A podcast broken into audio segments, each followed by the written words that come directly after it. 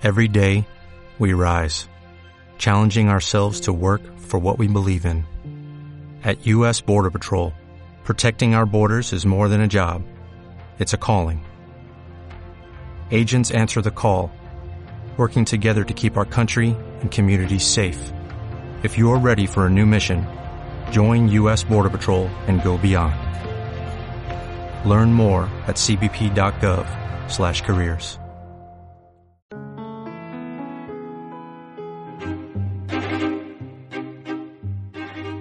Base.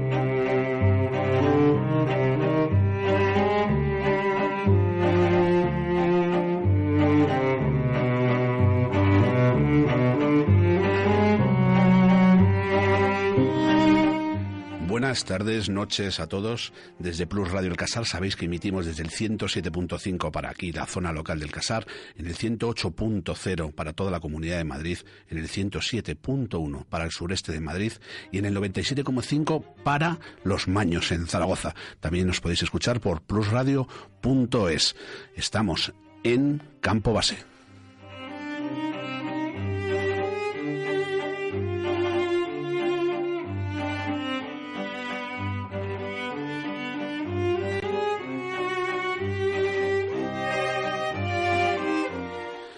El programa lo hacemos Federico Acaso, que está de cuerpo presente y alma ausente, pues está malito y por eso voy a hacer yo las presentaciones y la editorial. ¿Qué te pasa, Federico? Tiene un gripazo de estos de tal, entonces se va a limitar por, porque la voz no le da para más hacer sus secciones. Y iría desde el control y también nos dedicará con sus secciones de palabras y de música. ¿Qué tal? Muy buenas tardes. Hola, guapísima. Pues empezamos.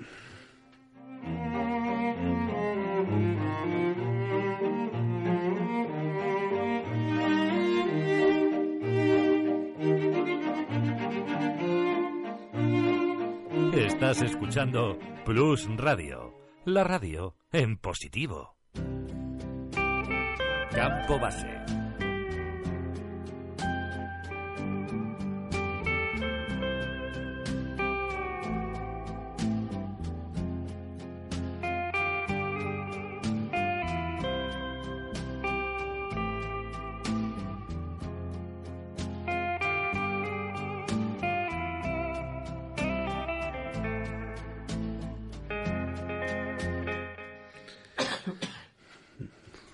Ahora que Fede termina de toser, os cuento.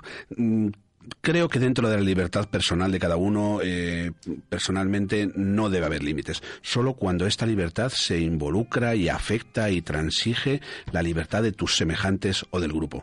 Esta perorata viene a cuenta por la resolución de la Corte Suprema de Nueva York de no aceptar la obligatoriedad de las vacunas en la escolarización, escolarización de los niños. Eh, se promovió una norma que obligaba a que los niños estuviesen vacunados eh, a la hora de escolarizarse. Esta se ha recurrido y la, y la Corte Suprema de Nueva York ha admitido este recurso, con lo cual tendrán que volver a intentarlo. Eh, nos trae al debate el tema de la libertad de cada uno y lo que afecta al grupo. Mm, voy a hacer dos opiniones. Eh, el primero es la burrada que me parece la ignorancia de aquellos que promueven las antivacunas por sencillamente teorías que no están nada contrastadas. Eh, las vacunas pueden tener efectos secundarios y el éxito de los programas de inmunización depende de la confianza pública en su seguridad. Las suspicacias respecto a la seguridad de la inmunización frecuentemente siguen un mismo patrón. Determinados investigadores sugieren que alguna alteración de la salud es un efecto adverso de la vacunación se realiza un anuncio prematuro acerca del efecto adverso sin estudio inicial, no son concluyentes, esto se va extendiendo, las redes sociales lo van divulgando y al final se crea una masa social enorme con una creencia errónea, sin ningún dato científico y sin ningún basamento eh, real sobre algo. Esto se va extendiendo como la pólvora y ahora mismo los radicales antivacunas son legión en el mundo. Lo segundo, y lo más peligroso, que cada uno no quiera vacunarse, me parece hasta, bueno, pues como el que tiene derecho a morir. No, no es algo en el cual me voy a meter porque es la libertad individual, como hablábamos. Pero que tú no dejes que se vacune tu hijo. Y sobre todo, que tú permitas que un niño sin vacunar susceptible de coger enfermedades que ya están olvidadas vaya al colegio y contagie a los demás me parece una irresponsabilidad grandísima. La OMS, y termino, en 2019 cataloga a los antivacunas como la principal amenaza para la salud mundial de acción humana. No tengo mucho más que decir.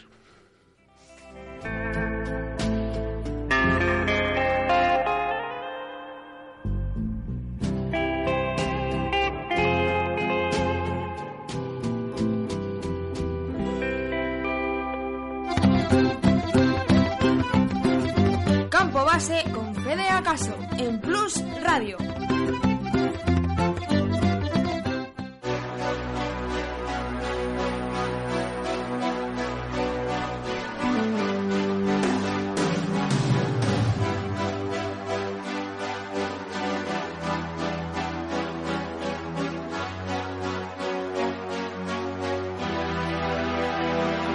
Empty spaces,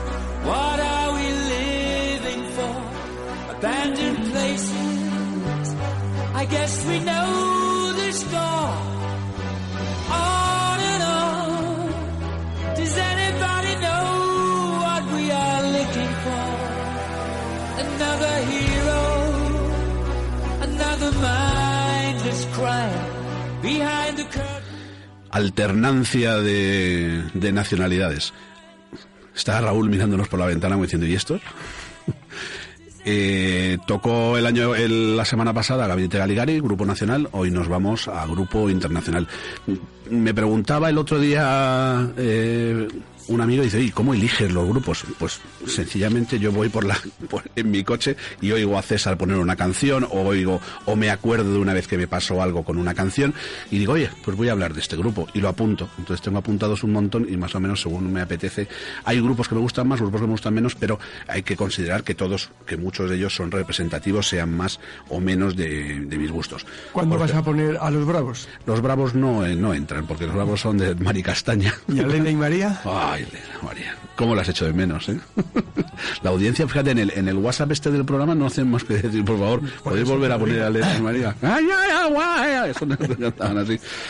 Bueno, pues vamos a hablar de Culture Club. Culture Club es un grupo de lo que se llamó New Wave romántica con un personaje que era su vocalista, que fue un poco el que llevaba la, la enseña del grupo tanto y sobre todo en imagen como en estilo de música. Hablamos de Boy George. Eh, se iniciaron un poco así, eh, unos inicios un poco frustrantes, no tenían mucho éxito, pero en 1982 publican un sencillo que se llama Do You Really Want to Harm Me, que es una canción seductora con un ritmo que, cuando lo oigáis ahora, porque la vamos a poner como primera canción, veréis que tiene un ritmo muy reggae, muy la canción suena mucho a los 80. Si os transportáis, los que sois muy jóvenes, no habéis vivido a lo mejor los 80 a nivel musical, pero había un, un tipo de grupo de música, se llamaban, por ejemplo, Spandau Ballet, Duran Duran, de los cuales hablaremos, que todos tienen un poco un estilo similar. Eh, eso, vestían muy parecidos, con unas camisas gigantescas. Boy George se llevaba la palma. Boy George iba directamente travestido. O sea, no llegaba a ir totalmente disfrazado o vestido de mujer o ser una drag queen, pero digamos que era muy parecido. Tenía unas trenzas largas, maquillaje de, eh, de mujer, ropa entre mujer y hombre y jugaba, no sé si con esa ambigüedad o no, la verdad es que desconozco totalmente su, su identidad sexual y la verdad es que también me da lo mismo. Entiendo que sería gay por las pintas que, que llevaba o por la ropa que llevaba, pero no tengo muy claro que lo fuese. De todas maneras, para lo que, los que no os acordáis, aunque seáis de épocas más recientes, seguro que esta canción os suena. Give me time to realize my crime. Let me love and steal.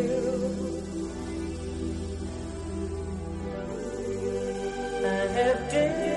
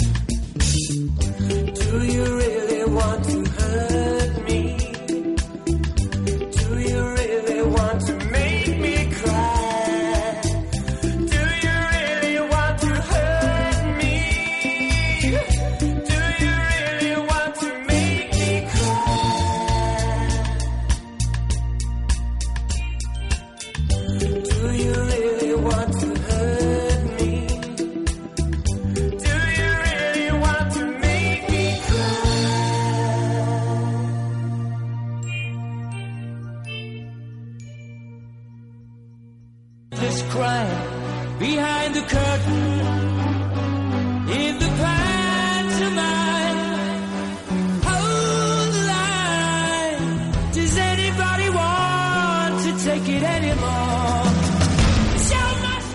Bueno, ya sabéis de, de quién hablamos. Eh, aparte de Boy George, el vocalista, que no tocaba ningún instrumento, eh, sí componía alguna de las canciones. El guitarrista se llamaba Roy High, Mike Craig se llamaba el bajo, John Moss el, el batería y Michael Rudetsky con los teclados.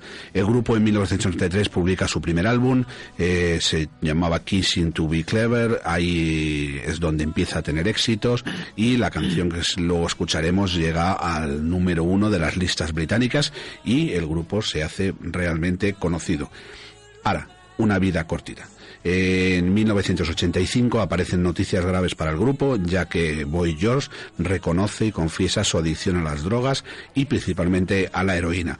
Esto hace que el trabajo en general de la banda mm, se vuelve irregular, la calidad descienda y la publicación de sus álbumes no lleva la continuidad que debería llevar para mantener el éxito. A todo esto, la puntilla se lo da la muerte del teclista Mikkel Rudetsky, que aparece muerto por sobredosis en casa de Boy George. Supongo que después de una juerga de los dos a base de, de heroína. Esto acaba totalmente con el grupo. Eh, sí es verdad que ha habido muchos intentos de volver a reunirlo y en el, el año pasado, en el 2019, han publicado un nuevo disco con que ya no se llama Culture Club el grupo, sino se llama Boy George and Culture Club, en el cual solo está Boy George y uno de los ex componentes de, de Culture Clubs, que es Roy Hay, y otros músicos de estudio, y han publicado un disco que yo, la verdad, no lo he oído ni, ni puedo hablar de la calidad. Pero sí puedo hablar del éxito que les catapultó a la fama y que fue el que más les hizo vender, y que fue el que llegó al número uno de las listas británicas y estadounidenses, donde también en Estados Unidos tuvieron mucho éxito. Seguro que también os suena un montón porque suena en todas las emisoras, sigue sonando actualmente en todas las emisoras de música y de radio fórmula. Karma Chameleon.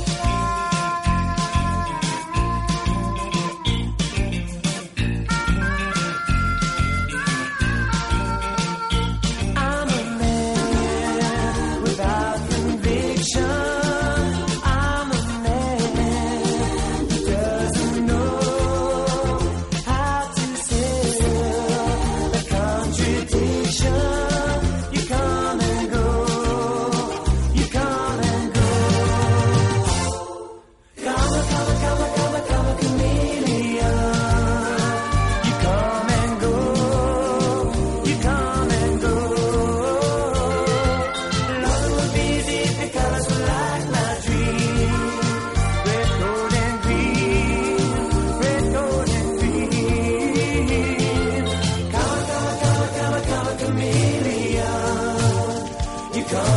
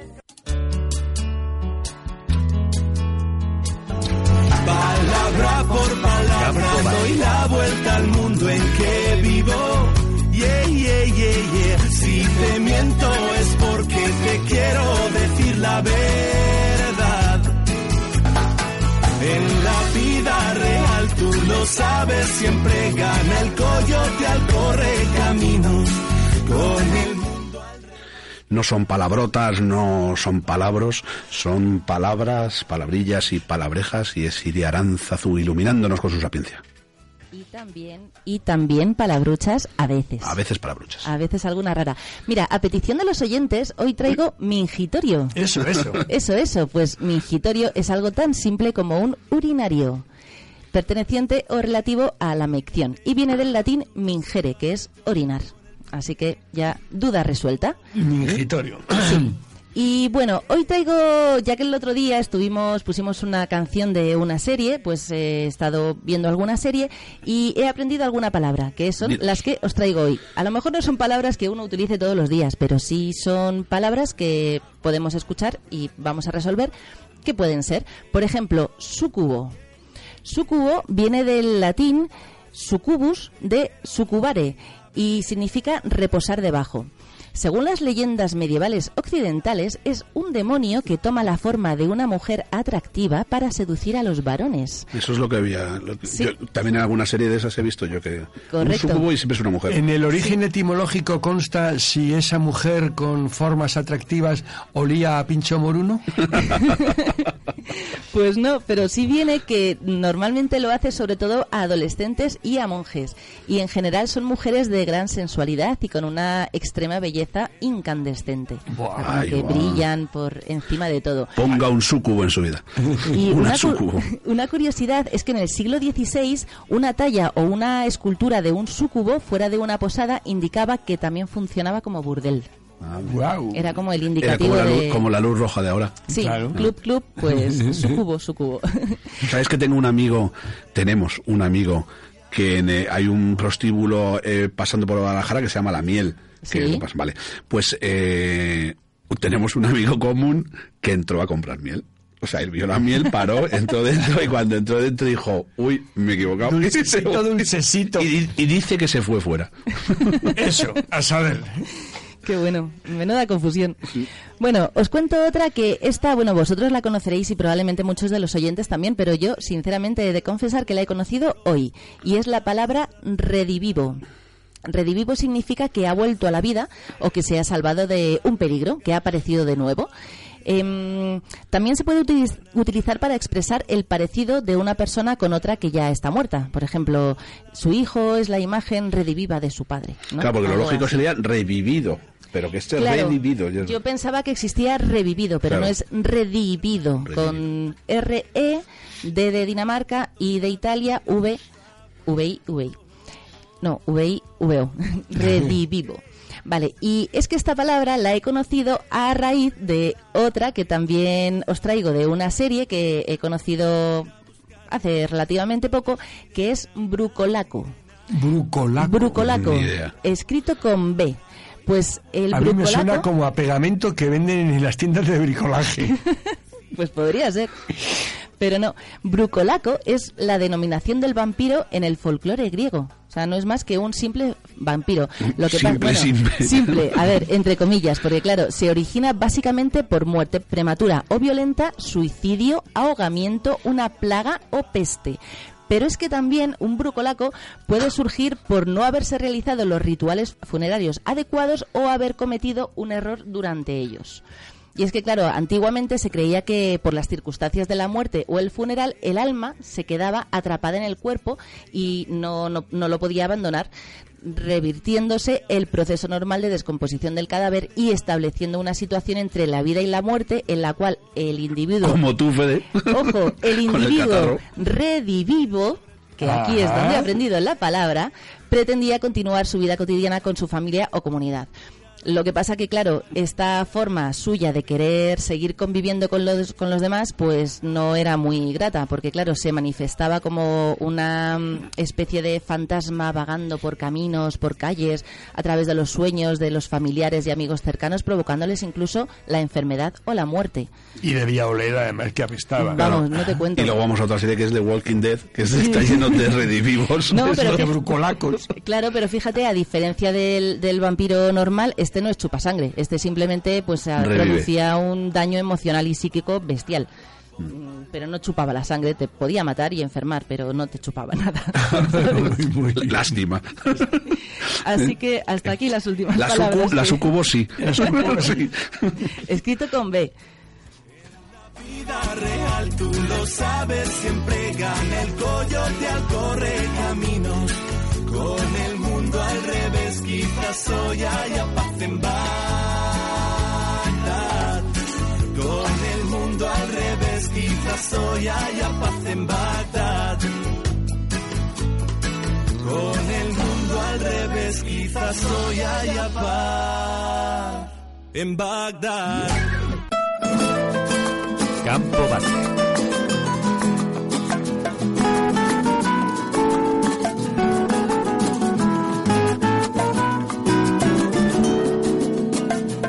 Nuestro duro. Esta canción es uno de los super éxitos de Joaquín Sabina, una canción emblemática en su carrera y un acierto de letra, de música y de oportunidad.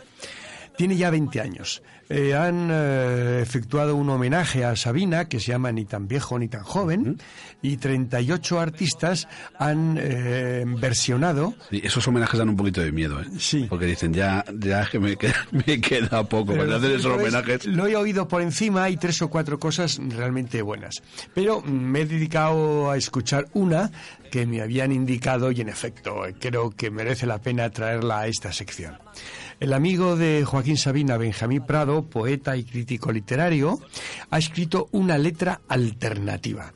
Sabina contaba la ruptura de una pareja, aquella chica que tenía la, lengua muy larga y la falda muy corta, la tuvo que olvidar y tardó en hacerlo 19 días y 500 noches. Bueno, pues Benjamín Prado lo que hace es parafraseando a Sabina, sin apartarse en absoluto del espíritu de, de Sabina, le ha puesto otra letra. No otra letra cualquiera. La misma historia, la misma ruptura, pero contada desde el punto de vista femenino. Creo que la letra no tiene desperdicio y la interpretación, aun siendo la base mm, instrumental La- la música, muy ¿no? parecida, si no la misma, la cantante Travis Bird lo hace maravilloso. Parece bebé, pero no lo es. Pues escuchar 19 días y 500 noches después, parafraseando los 19 días y 500 noches de Sabina, en la voz de Travis Bird y Benjamín Prado, que recita y explica el porqué de la letra.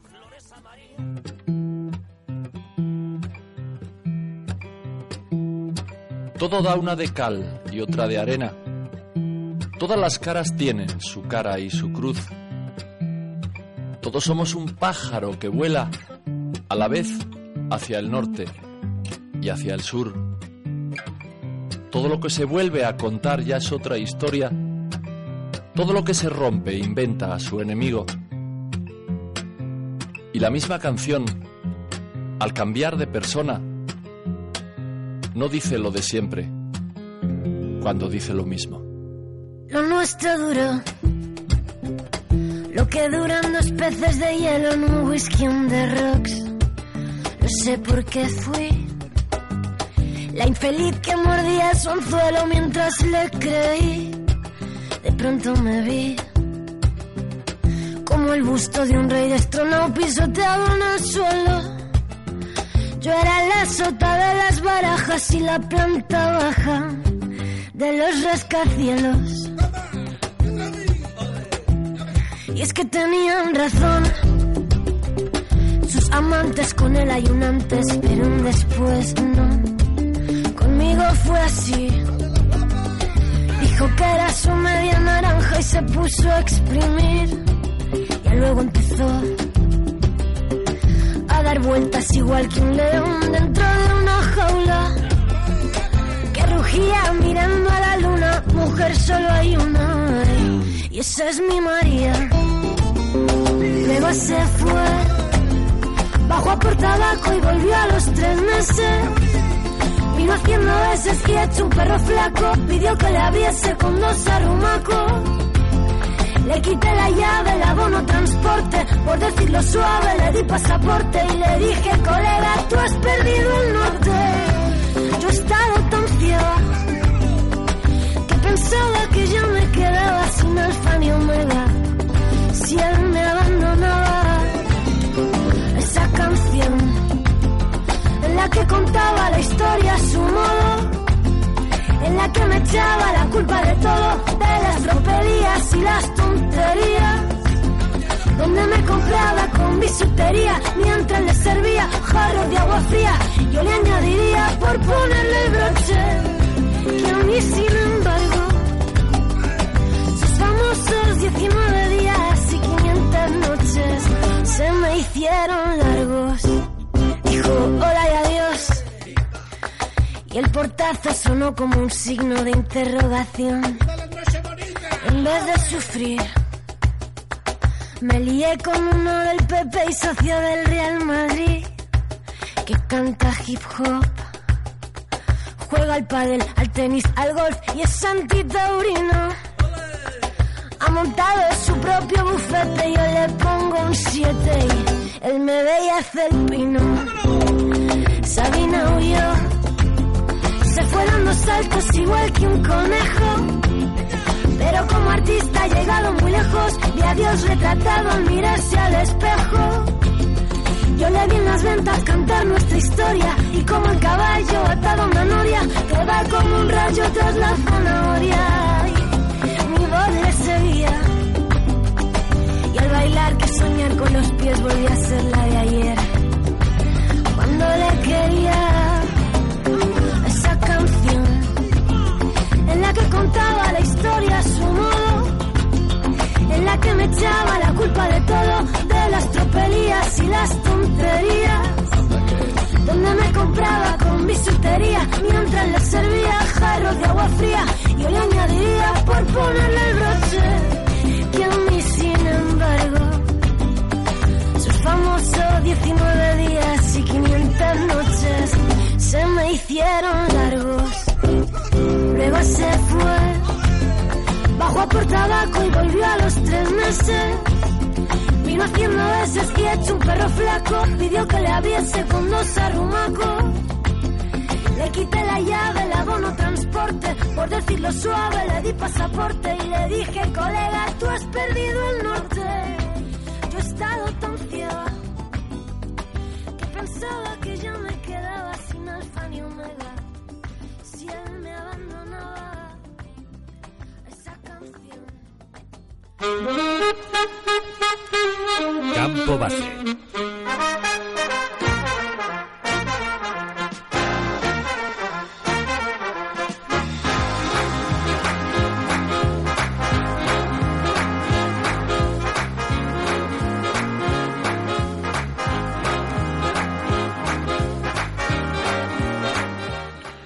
Ejercicio de imaginación. Si digo estas palabras, ¿en quién pensáis? Keiko Fukudan nació el 12 de abril de 1913 en Tokio, Japón. Fakuda falleció por causas naturales en su casa el 9 de febrero de 2013, dos meses antes de cumplir 100 años. Aunque solo medía 1,47, pensaba menos de 45 kilos, se convirtió en un instructor de judo y un décimo dan. ¿Hombre o mujer? Yo creo que la mayoría habrán pensado en un hombre. Pues no, es una mujer, una mujer que vivió más de 100 años y fue una innovadora y una transgresora en el mundo del judo. Eh, educada en el Japón de principios de siglo, y si sois capaces de retrotraeros históricamente al Japón de principios de siglo, probablemente se trate de una de las sociedades más machistas y más conservadoras de la historia de la humanidad. No si, eh, los que ahora hablamos del movimiento Me Too y que, mm, pues gracias a todo, se está equiparando cada vez más y todavía queda mucho eh, las los derechos del hombre y de la mujer en 1913 en Japón debía ser algo terrorífico. Eh, esta chica, eh, jovencita, en su juventud, aprende lo que aprendían las mujeres en el Japón de 1925. Caligrafía, arreglos florales, la ceremonia del té, actividades típicas de una mujer en Japón en ese momento. Eso sí, se les permitía estudiar. Obtuvo una licenciatura en la Universidad de Showa sobre literatura. Había muchas carreras que no se les permitía estudiar. Pero de repente un día, como su abuelo era instructor de judo, su madre le lleva a una clase de judo. Pero no con la finalidad de que la niña aprenda judo, sino con la finalidad de que encuentre a un novio para casarse. Eh, allí iban muchos hombres. El judo en Japón es un- una institución y muchos, muchas personalidades de bien y gente de dinero practica el judo con uno de los mejores instructores que había allí. Entonces, eh, la mujer, eh, la madre de, de eh, Keiko Fukudan, eh, la lleva allí con la intención de que, de que consiga un marido y ella empieza a dar clases y empieza a dar clases con 21 años. 21 años es una edad tardía, muy tardía para empezar a practicar el judo. A partir de ahí se convierte en una mujer que se entrega en cuerpo y alma al judo. Probablemente una de las mejores instructoras de judo de la historia, eh, sufriendo todo tipo de vejaciones y todo tipo de desigualdades en el mundo de la enseñanza del judo.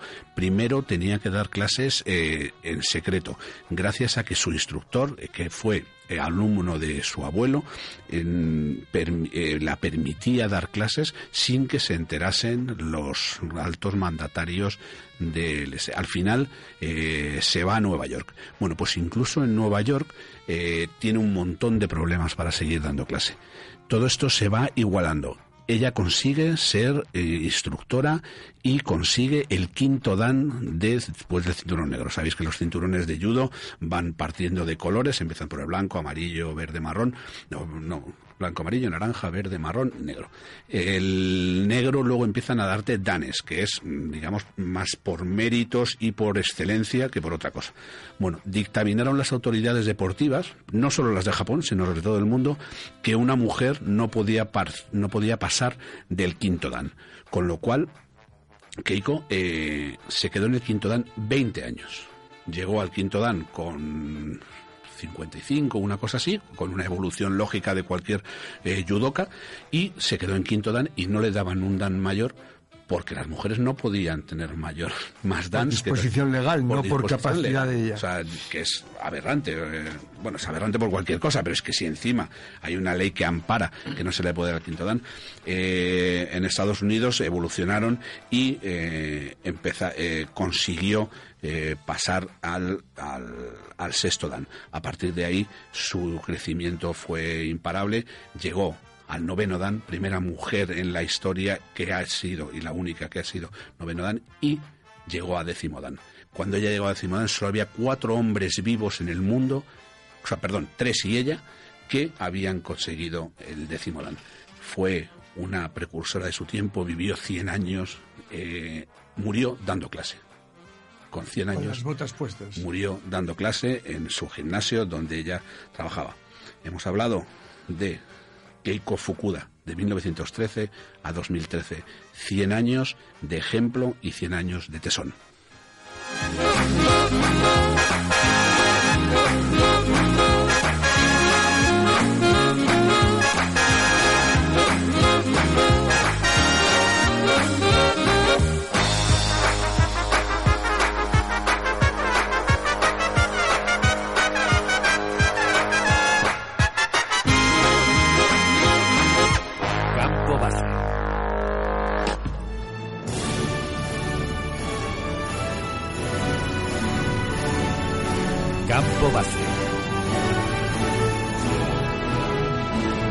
Sección historia hoy trata de un hecho realmente histórico, que es la construcción del Canal de Panamá, que revolucionó y todavía hoy revoluciona la navegación. Fue inaugurado el 15 de agosto del año 1914 y desde entonces se eh, evitó que todos los barcos tuvieran que bajar hasta la Patagonia para dar la vuelta por el Cabo de Hornos y eh, los peores mares del mundo, ahorrando peligros y días de navegación peligrosa, combustible y seguridad. Eh, pero la construcción del canal, al margen de ser una genialidad, una genialidad eh, técnica, además supuso una revolución técnica respecto de las grúas que utilizaban para la, para sacar metros cúbicos de tierra y sobre todo supuso un avance decisivo en la historia de la medicina respecto de la fiebre amarilla y de la malaria caían como chinos los empleados del, del canal y se investigó de forma científica el porqué y se consiguió la vacuna, el porqué y lo que supuso una cantidad tremenda de ahorro de vidas para los trabajadores allí y para la humanidad en el resto. Pero la historia tiene su aquel. El francés Ferdinand de Lesseps eh, consiguió fama universal al construir el canal de Suez en 1860 y pico. Fue tal el éxito, se había financiado la obra a través de inversores franceses a los que centuplicó la inversión. Fue un éxito técnico, fue un éxito social y sobre todo un éxito dinerario y el prestigio total y completo para Ferdinand de Lesseps. Así que Ferdinand, con todo los, el orgullo que le daba sus éxitos, se metió en la segunda campaña de su, de su vida, que era la construcción del canal de Panamá. Ojo, Panamá no existía entonces. Lo que es hoy Panamá eh, correspondía a Colombia. Bueno, eh, corrupción, mala inversión, mala elección de los lugares donde hacer los canales, donde hacer las excavaciones y una corrupción total y completa llevó al fiasco completo hasta el punto que estuvo a punto de caer el régimen de Napoleón III. Eh, así, el proyecto se abandonó por completo, pero el presidente norteamericano Theodore Roosevelt decidió impulsarlo siempre que eh, los Estados Unidos sacaran provecho de ello. Para eso pidió eh, autorización a Colombia para que cediese el terreno necesario donde hacer las excavaciones. Pero Colombia se negó.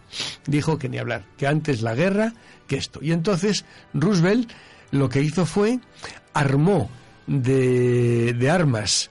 Claro, qué tontería. Armó con, con, con, con metralletas a un grupo disidente absolutamente desconocido en un extremo norte de Colombia y les dijo, vuestra patria es Panamá.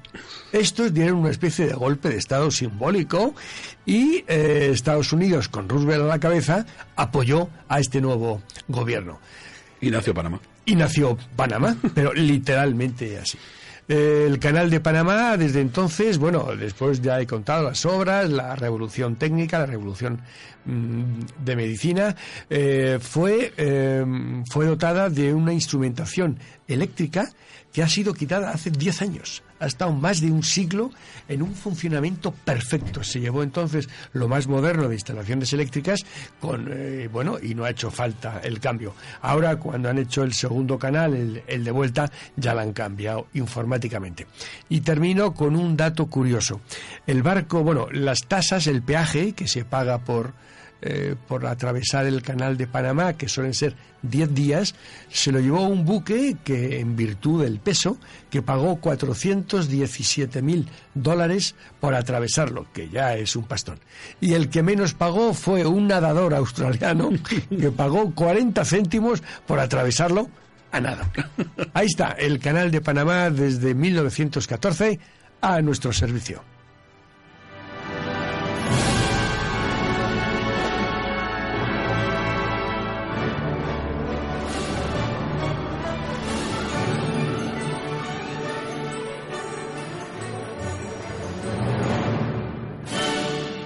Campo Base.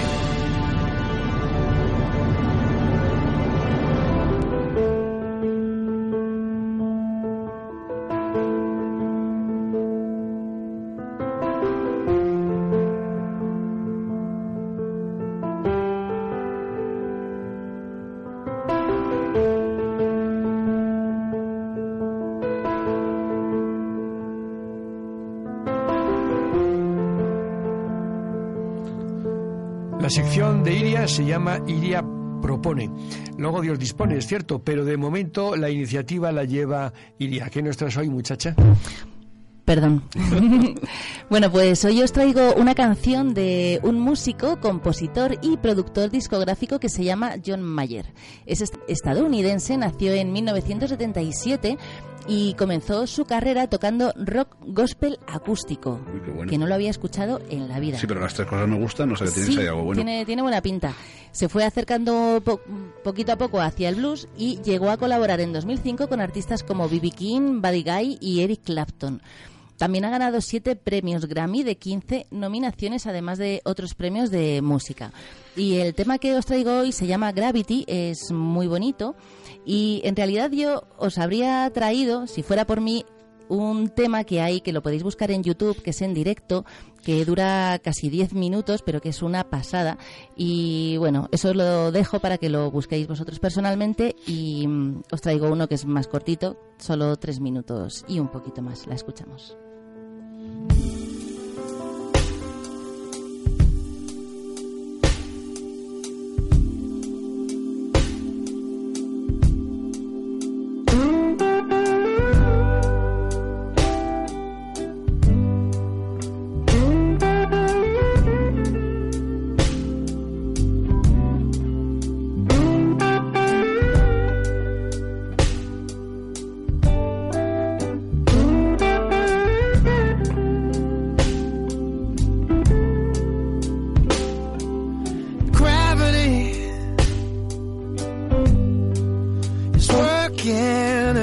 Me.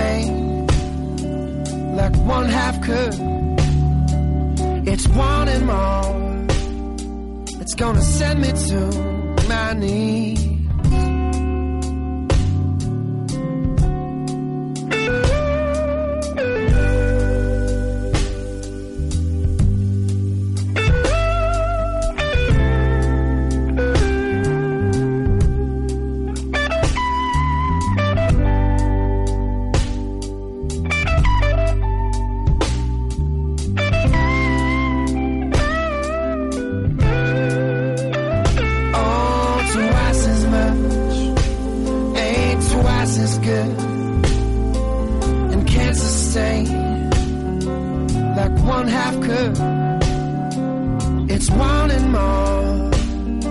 It's gonna send me to my knees.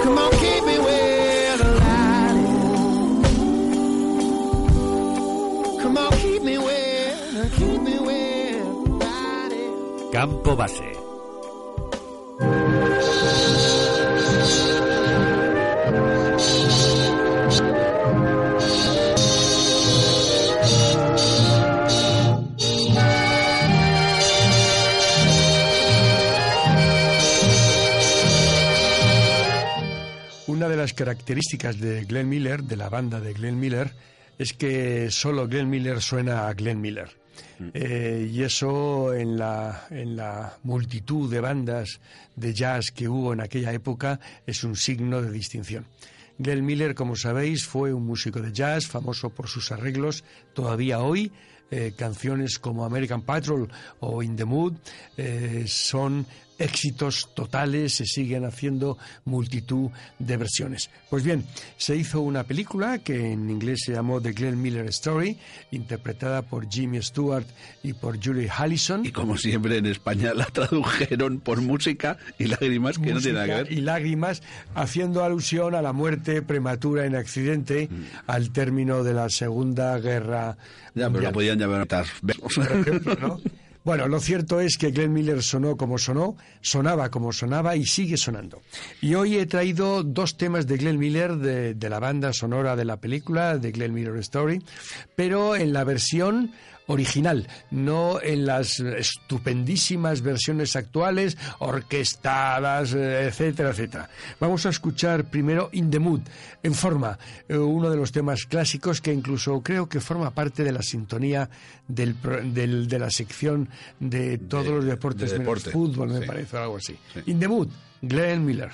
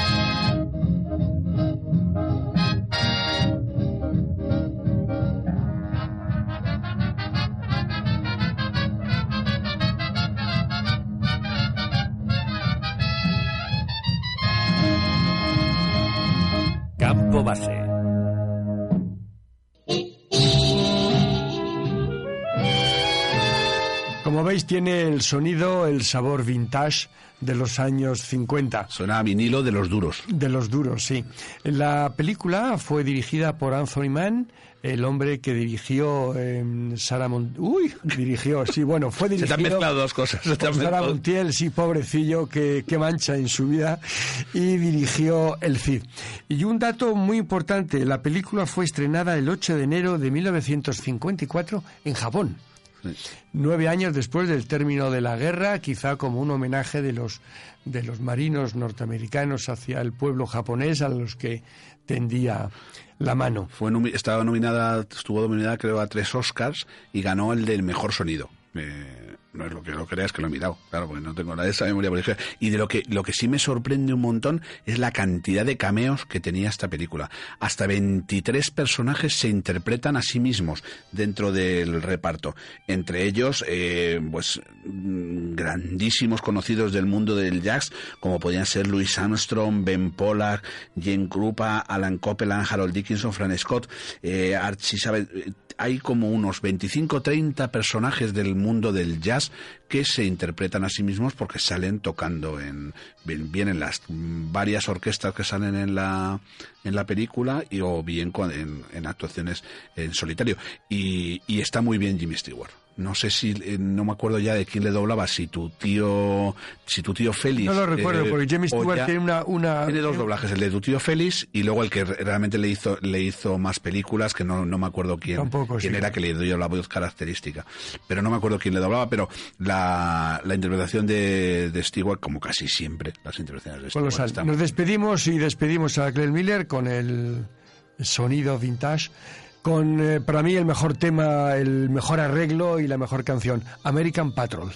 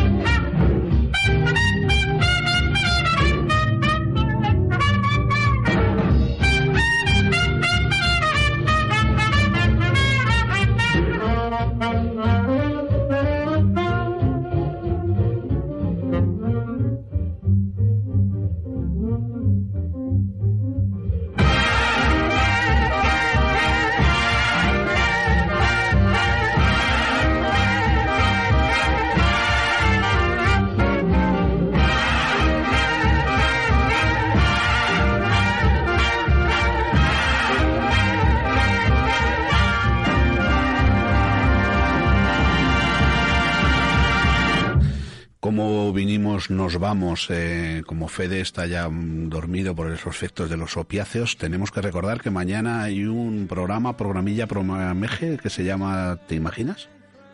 A las 9 de la noche. Muy bien. Pues nada, nos despedimos afectuosamente. Iria Aranzazu en el control, Federico Acaso dormido por los opiáceos y Guillermo Alarcón. Hasta el miércoles que viene. Un abrazo.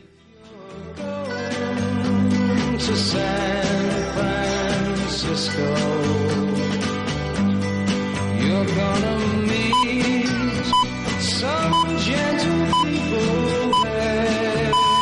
Son las 9, las 8 en Canarias. Como nuevo cliente de Western Union, puedes disfrutar de una tarifa de envío de 0 dólares en tu primera transferencia internacional de dinero en línea. Envía dinero a los tuyos en casa de manera rápida, fácil y conveniente. Visita westernunion.com o descarga nuestra app hoy mismo y tu primera tarifa de envío corre por nuestra cuenta. Aplican ganancias por cambio de moneda. No disponible para tarjetas de crédito y envíos a Cuba. Servicios proporcionados por Western Union Financial Services Inc. NMLS 906983 o Western Union International Services LLS NMLS 906985.